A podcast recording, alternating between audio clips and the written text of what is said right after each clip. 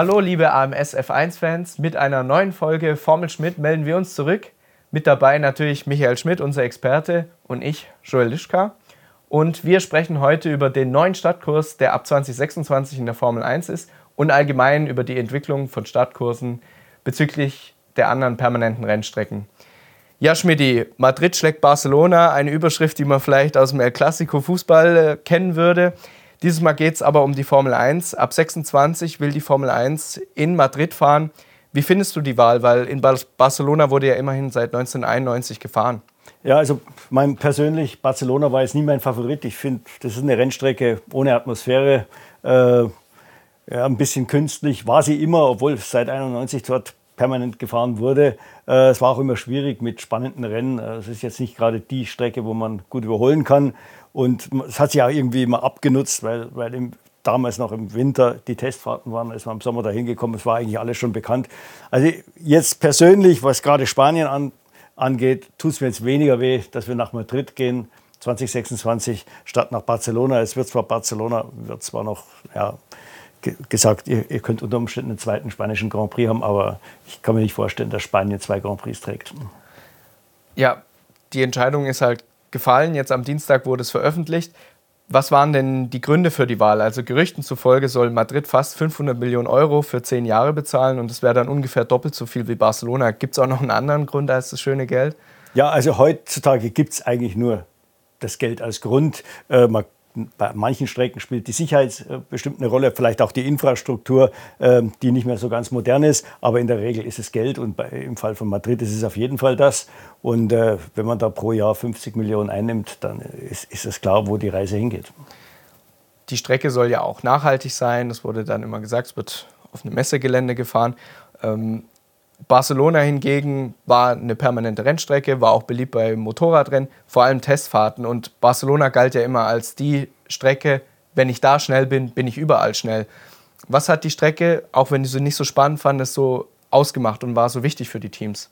Ja, Barcelona hat alle Arten von Kurven beinhaltet. Damit war es natürlich äh, die perfekte Strecke, die Aerodynamik zu testen. Äh, das, was man im Windkanal herausgefunden hat, konnte man dort auf der Strecke gegenchecken. Und ähm, Barcelona war schon ein Spiegel der Qualitäten der Autos, eben weil von der Aerodynamik alles gefordert wurde. Und äh, im Gegensatz dazu das neue Layout in Madrid, du hast dir es angeschaut. Ähm, wie findest du den Kurs bis jetzt von den Bildern, die du gesehen hast? Ja, wenn man mal so grob von oben drauf schaut, dann sieht das fast aus wie eine größere Ausgabe von Mid-Ohio. Also das ist eine, eine Rennstrecke, die Indycar-Serie fährt dort. Ähm, man kann natürlich von, von der Skizze relativ wenig sagen. Angeblich gibt es äh, vier Überholstellen mit 218, 220 km/h Durchschnittsgeschwindigkeit. Würde das so mittendrin liegen? Heute, die Rennstrecken sind heute alle relativ schnell. Ähm, es findet rund um ein Messegelände statt. Es gibt, glaube ich, zwei Tunnels. Äh, nochmal, man, man, muss die Rennstrecke sehen, um sich irgendwas darunter dann richtig vorzustellen. Äh, da hat es Madrid leider versäumt. Äh, Las Vegas hat von Anfang an so Animationen gemacht, äh, wie sowas ausschauen könnte. Das habe ich bis jetzt noch nicht gesehen von Madrid. Ähm, einfach um die, Leute ein bisschen bei Laune zu halten, wäre das vielleicht eine ganz gute Idee gewesen. Es ist ja heute alles möglich digital. Ja, weil du jetzt Las Vegas angesprochen hast, das ist eine der neuen Strecken, die in den letzten Jahren im Kalender gekommen ist, letztes Jahr.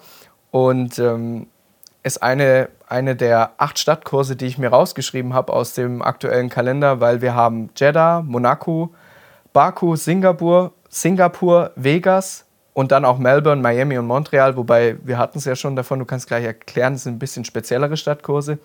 Das ist ein Drittel aller Rennen. Und wie siehst du denn als Formel-1-Experte die Entwicklung in den letzten Jahren, was das anbetrifft? Ja, das finde ich schade, dass es dann so Häufungen gibt. Äh, es ging mit den Nachtrennen los. Es gab das eine klassische Nachtrennen in Singapur und jetzt haben wir plötzlich sechs Nachtrennen. Das ist nichts Besonderes mehr. Wir hatten den klassischen Startkurs in Monte Carlo. Dann kam über die Jahrzehnte, sprechen wir glaube ich später noch drüber, immer mal wieder welche dazu, waren dann wieder weg. Ist okay. Aber jetzt ist es häuft sich. Natürlich geht, geht so ein bisschen der Sport Richtung Stadt. Äh, erstens mal, man hat die Leute alle vor Ort schon dann ist es sicher nachhaltiger, weil die Leute nicht alle mit dem Auto kommen. Sie haben keine weiten Anreisen, äh, ähm, können teilweise mit Bus, Bahn oder was weiß ich, selbst im Fahrrad dahin fahren. Ähm, das ist sicher mit ein Grund, aber mir ist es auch zu viel, weil die, das einzelne Rennen verliert dann logischerweise an Wert. ich meine, das Einzige, was sicher immer überleben wird, irgendwie in den Köpfen der Leute als der Stadtkurs ist Monte Carlo, wobei aber selbst Monte Carlo Schwierigkeiten hat, im Kalender zu bleiben. Wir erinnern uns an das Theater. Die hatten ja bestimmte Sonderrechte, die ihnen die Formel 1 nicht mehr gewähren wollte, was das Fernsehen, also die Übertragungsrechte angeht, was den Paddock Club angeht. Äh, und äh, wir haben es gerade noch so in den Kalender geschafft. Ich bin mir aber nicht sicher, dass nach Ablauf der nächsten Periode Monte Carlo da noch drin bleibt. Also wenn die irgendwas anderes finden, was besser bezahlt und was vielleicht von der Infrastruktur her den Formel-1-Leuten besser gefällt, dann, dann lassen die eiskalten Monte Carlo fallen. Wie lange ist denn Monte Carlo noch äh, im Kalender, wenn du es jetzt gerade ansprichst? Wie lange läuft der aktuelle Vertrag? Ich glaube, der läuft noch jetzt drei Jahre. Die haben ihn ja kürzlich erst dieses Jahr wieder verlängert gehabt. Aber da war schon der erhobene Zeigefinger da. Leute, äh, passt auf, äh, ihr habt kein Bleiberecht für immer. Äh, ihr müsst euch äh, an, anpassen, ja, auch von der Infrastruktur her, äh, von, von dem ganzen Transport innerhalb der Stadt. Und, äh, und das Gleiche trifft natürlich auch auf die Klassiker wie Monza, wie Spa und, und irgendwann vielleicht auch mal wieder Silverstone zu. Ähm, überdreht die Formel 1 da nicht, wenn wir gerade über Monte Carlo reden, weil der, das Rennen schwebt über allen anderen. Es ist der, einer der Klassiker überhaupt. Wer Formel 1 kennt, verbindet das mit Monaco. Und ähm, ja, also in den früheren Jahren gab es ja auch schon Rennen, die nicht zum Kalender zählten und auch andere Stadtkurse, aber die Formel 1 muss die nicht aufpassen, dass sie dann nicht zu weit geht, gerade mit Monaco, das aktuelle Beispiel? Ja, ich finde, jede Rennserie oder jeder, jeder Sport braucht seine Klassiker. Und es ist selten nur ein einziges Rennen. Jetzt ist im Motorsport da haben wir jetzt bei den, bei den Langstreckenrennen ist es Le Mans. Es wäre ungefähr so wie eine, eine Sportwagen-WM ohne Le Mans. Es wäre wie eine IndyCar-Serie ohne Indianapolis. Äh, so gehört Monaco dazu. In der Formel 1 ist es vielleicht noch ein bisschen breiter gestreut. Das sind halt die vier Klassiker, die schon im allerersten Jahr 1950 dabei waren. Silverstone, Spa, Monza und Monte Carlo. Und ich finde, die sollten irgendwo bleiben, weil äh, Tradition und Historie gehört auch zum Sport. Das darf man nicht unterschätzen. Und da sind sicher die Amerikaner bei Liberty, die sind da vielleicht ein bisschen, na, denen ist es vielleicht etwas mehr egal, aber dann sollten sie sich mal an, äh, an, an den amerikanischen Sportarten anlehnen. Ähm, und das war ja teilweise ihr Vorbild. Auch da gibt es klassische Vereine und klassische äh, äh, ähm, Spielorte. Und die belässt man eben dort auch, weil sie Teil der Serie sind, weil sie eben so eine, eine Strahlkraft haben, die auch Leute anlockt. Ja, und gebe ich dir vollkommen recht. Und du hattest jetzt auch schon erzählt, dass es immer wieder so Phasen gab, in denen viele Stadtkurse versucht haben, sich ein, ein, ein Bein, ein Bein in die Formel 1, Formel 1 reinzubekommen und drin zu bleiben. Äh, kannst du da ein paar nennen, die vielleicht den meisten gar nicht mehr so bewusst sind? Ja, es ging eigentlich schon los, äh, äh gleich nach dem Krieg, äh, äh, noch bevor die Formel 1 überhaupt erfunden wurde, äh, als, als Weltmeisterschaft erfunden wurde. Ähm, da gab es natürlich äh, Po, das ist in, in, in, Südfrankreich. Das wurde später der Klassiker der Formel 2. Damals sind aber auch teil, haben teilweise Formel 1-Rennen stattgefunden, als die Formel 1 noch keine WM war, wie gesagt. Dann gab es ein, ein, ein, Stadt- oder ein Stadtparkrennen in Turin, das war der Valentino Park. Es gab ein Stadtparkrennen in Sanremo. Also das war damals äh, auch normal, dass es mehr Startkurse gab, aber die haben alle nicht lange überlebt, mit Ausnahme von Po, die ja dann relativ lange, als es noch Formel 2 hieß, da im, im Kalender waren. Ähm, dann äh, äh, kam dann ja so phasenweise immer mal wieder neue dazu. Äh, die sind auch wieder verschwunden. In den 50er Jahren zum Beispiel hatten wir Pedralbes, das war der Grand Prix von Spanien, der war 1951 und 1954 WM-Finale. Äh, Damals lag er noch so am Stadtrand von Barcelona. Heute wäre das wirklich mittendrin, weil Barcelona natürlich auch gewachsen ist. Ähm, und äh, dann haben wir äh, in den 60er Jahren äh, den Grand Prix von Spanien wieder. Das war Montjuic in, in Barcelona, war mitten in der Stadt. Äh, der Startzielgelände war oben, wo das Olympiastadion ist. Man ist dann runter, die Stadt gefahren, wieder rauf. Unheimlich schneller, sehr gefährlicher Kurs. Äh, flog aus dem Kalender 1975 äh, wegen einem schweren Unfall von Rolf Stommelen. sind vier oder fünf Zuschauer äh, gestorben bei, bei, bei, dem Unfall. Ähm, wie gesagt, das war jetzt mal, die flogen aus dem Kalender aus Sicherheitsgründen. Äh, war meiner Ansicht nach natürlich, wenn man sich alte Bilder anschaut, hundertmal besser als jetzt der Kurs in Barcelona da draußen. war eine un unglaubliche Rennstrecke. Und dann ging es weiter in den 70er Jahren, da kamen diese ganzen Amerikaner dann dazu. Äh, Long Beach für mich vielleicht die einzige Strecke, die so ein bisschen an Monaco erinnert. Ja, es geht bergauf, bergab, es ist am Wasser. Man hatte mit der Queen Mary, da diesem Kreuzfahrtschiff im, im Hintergrund, einen, einen, einen guten so, Backdrop. Äh, es waren immer tolle Rennen dort, ist allerdings dann zu teuer geworden, haben dann auf Indica umgesattelt, ist bis heute ein Indica-Event auch eines der Klassiker dort. Ähm, dann kam Detroit, Dallas. Äh, dann sind wir schon in den 70er, 80er Jahren. Phoenix kam, dann der Parkplatzkurs in, in, in Las Vegas. Äh, und äh, ja, bis, bis hinein dann in die 2000er Jahre, wo wir dann Valencia zum Beispiel hatten, ähm, was ja auch so ein Startkurs war. Ja, und auch ähm, Montreal ist auch in den, in den 70ern dazugekommen, hält sich bis heute, ist auch ja, schon ein traditionsreiches Rennen mittlerweile. Ist jetzt vielleicht nicht der klassische Stadtkurs, äh, auch wie Melbourne oder Miami, die sind ja ein bisschen anders. Ja, das ist, man kann sagen, das ist ein, ja, führt durch einen Park oder durch ein Messegelände. Also äh, äh, Miami erinnert eher an so ein Messegelände rund um dieses, äh, äh was ist, Footballstadion oder Baseballstadion äh, da in Hard Rock Stadium. Hard Rock Stadium ja. Äh, das ist jetzt kein klassischer Stadtkurs, aber er liegt eigentlich in, in bebautem Gebiet. Montreal hat schon seinen eigenen Charme. Das ist, ist, ist auf einer Insel, da im St. Lorenzstrom äh, rund, auch um dieses äh, Ruderregatta-Becken. Mittendrin ist das Casino.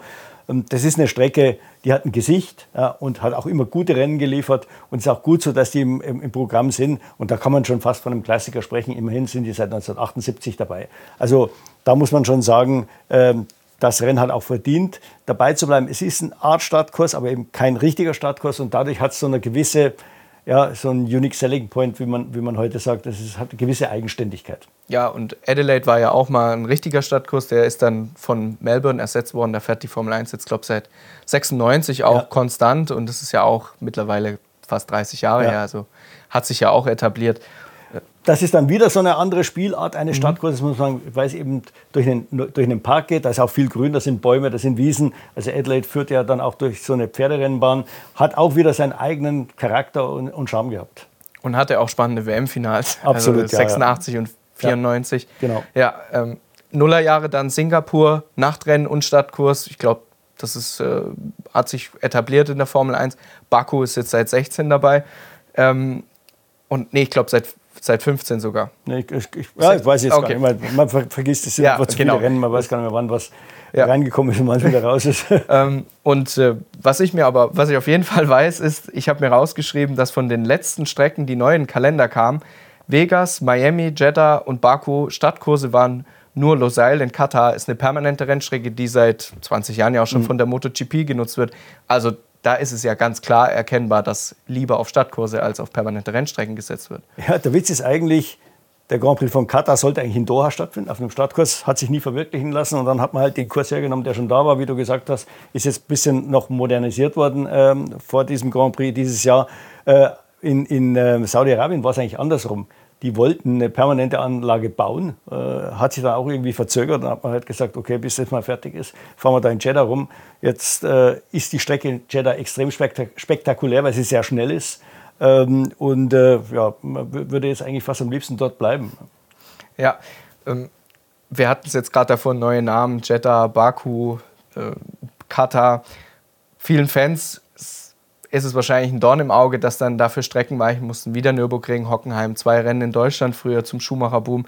Le Castellet ist wieder raus, nachdem es kurz drin war. Davor war die Formel 1 lange in Manikur.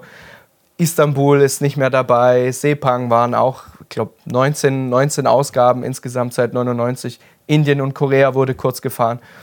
Ähm, und die Traditionsstrecken wie Spa und Monza, das hattest du ja vorhin schon angesprochen, die sind ja auch immer da ist immer dieser graue Schleier der Angst darüber, bleiben sie drin oder mhm. fliegen sie raus. Monza renoviert jetzt sogar die Strecke, um die Vertragsbedingungen, also die Vertragsoptionen einfach zu verbessern, die sie mhm. dann vielleicht bekommen. Ja, äh, ganz klar, man, diese, diese Angst muss man eben haben, weil man die Erfahrung gemacht hat, die schrecken vor nichts zurück. Wie gesagt, Deutschland hat die Kohle nicht, fliegen sie raus. Äh, Paul Ricard zahlt zu wenig, ist nicht bereit, da noch aufzustocken finanziell, fliegen sie raus. Also, und da muss man halt befürchten, dass das so weitergeht. Wenn dem Spar und dem Monster mal die Kohle ausgeht oder wenn, wenn die das Gefühl haben, die Infrastruktur Struktur passt hier nicht, ähm, das, das sieht aus wie vor 50 Jahren, äh, da wollen wir nicht mehr fahren, weil wir haben, keine Ahnung, eben Sponsorgäste, die haben, sind was anderes gewohnt. Äh, die kommen nach Las Vegas, die kommen nach Jeddah und, und, und, und da schaut es halt aus wie im Fünf-Sterne-Hotel und, und, und das ist wie Jugendherberge. Äh, dann, dann fliegen die halt aus dem Kalender raus. Die Angst muss man ganz klar haben. Ich finde auch, man darf jetzt nicht nur die Rennstrecke selber anschauen, man muss sich auch die Länder anschauen. Man sollte schon in, in, Ländern wie Deutschland, Frankreich, die eine gewisse Motorsporttradition haben, fahren äh, und, und sich dann schon fragen, ähm, ist es notwendig, dass wir in Saudi-Arabien fahren oder, oder in irgendwelchen Ländern, wo der Motorsport vermutlich nie äh, diesen Stellenwert erreichen wird wie in den, in den klassischen Ländern. Und man, man hat das ja gesehen, sind wir mal ehrlich, in Bahrain wird seit 2004 gefahren und die Tribünen, erstmal gibt es ganz wenige und dann, die sind kaum gefüllt. Äh, vielleicht am Sonntag und selbst da ist es so, dass die, die Zuschauer erst eine Minute vor dem Start auf die Tribüne gehen. Die, die, die verbringen dann die ganze Zeit da irgendwo dahinter in irgendeinem Erlebnisbereich. Also das sind keine echten Race-Fans.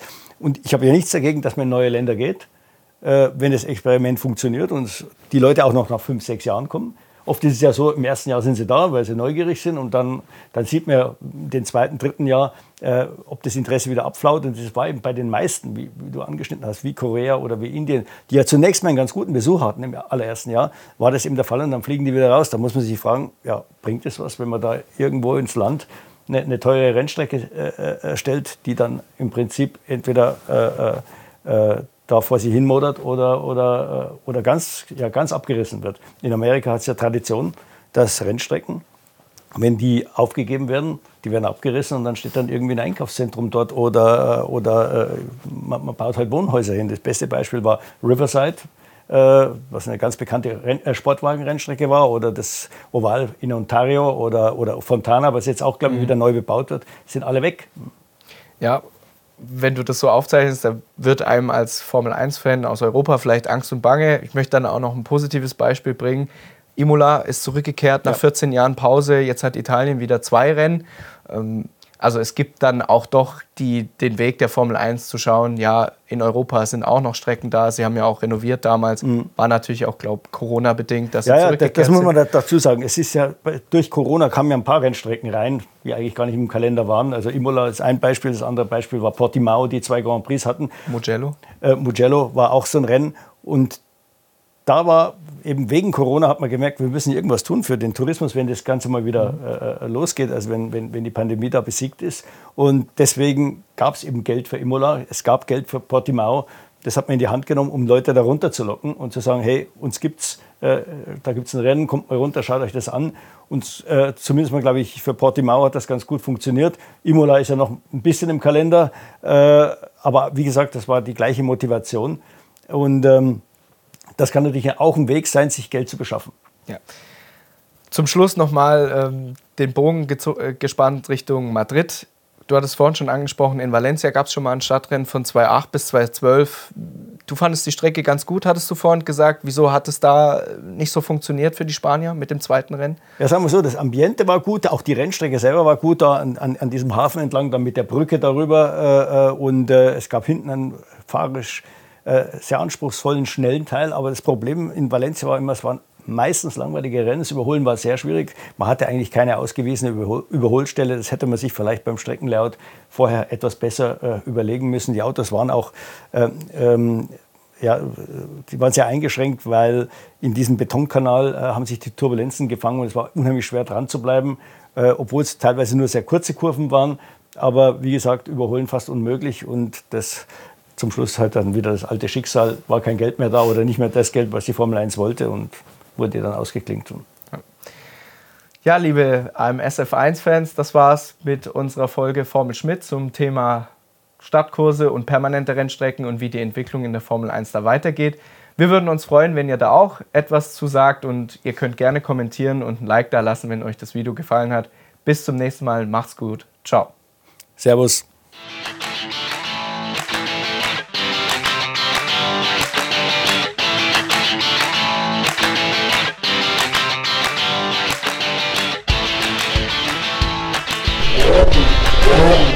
Oh.